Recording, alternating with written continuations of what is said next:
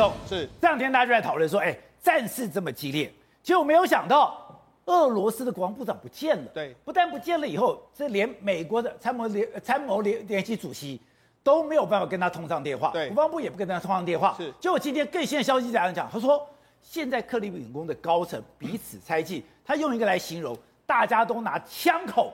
对着对方，对西方媒体的形容是圆形的这个行刑队。那为什么要圆形的行刑队？第一个，因为目前前线战事不利，普丁来说的话，他当然不会把罪怪在他身上。所以现在所有人到底谁是要找战犯，大家当然都要指着枪打着别人嘛，代罪羔羊。对，那目前为止来说，的确，我觉得克里姆林宫的确出现非常多不一样的氛围。为什么？你看原本的这个最忠诚的这个俄罗斯联邦安全局的这个贝这个局长叫贝塞达，就没有贝塞达的话。不，最近为止来说，他也没有出现哦，而且不止他没有出现了，他的副手了，这个博柳克了，已经被抓了。被抓的原因是因为他有不当的这个财务，所以因为这样子，他被抓。好，那不止办他被抓，最近还有一个俄罗斯的禁卫军的这个副司令叫加里里洛夫，他也被抓。他是因为在前线战事不利之后，他被抓。哎，他是过去在保护普丁的一个相关人，他也被抓。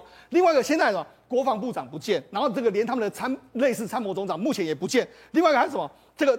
跟普京关系非常好的就丘贝斯，他主动辞去所谓气候大使，他说我也不要了，我也不要当了，我也不想当，我留在俄罗斯了，我留在土耳其，我也不回来，跟他的老婆在土耳其不回来了。所以呢，现在整个克里姆林宫里面似乎出现了一大堆混乱的这个局面。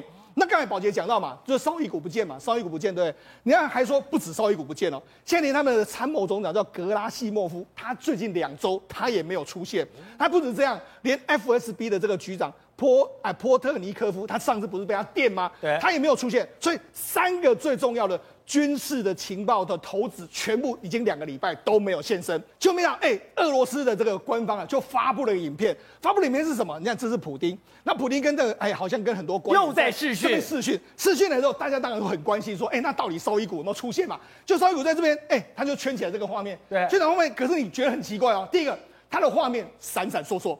一直很不清楚，但每个人都很清楚哦。对，就他的画面很不清楚，而且一下有一下没有，对，一下有一下没有，而且一下黑画面。对，然后后来你看，后来出现这个黑画面，那大家想说，那你到底是怎么样？你到底他真的是有出现啊？那这当然要证明说，你看有意无意就说，你看绍伊古真的有出现，可是这不是此地无银三百两吗？真的，你就是这个局面看起来的话，绍伊古真的出事的这个可能性越来越高。好，目前为止来说，我觉得普丁真的是极端不信任。为什么？你看，至这个为止，这个根据这个俄罗斯的这个人权人士的报道，他说呢。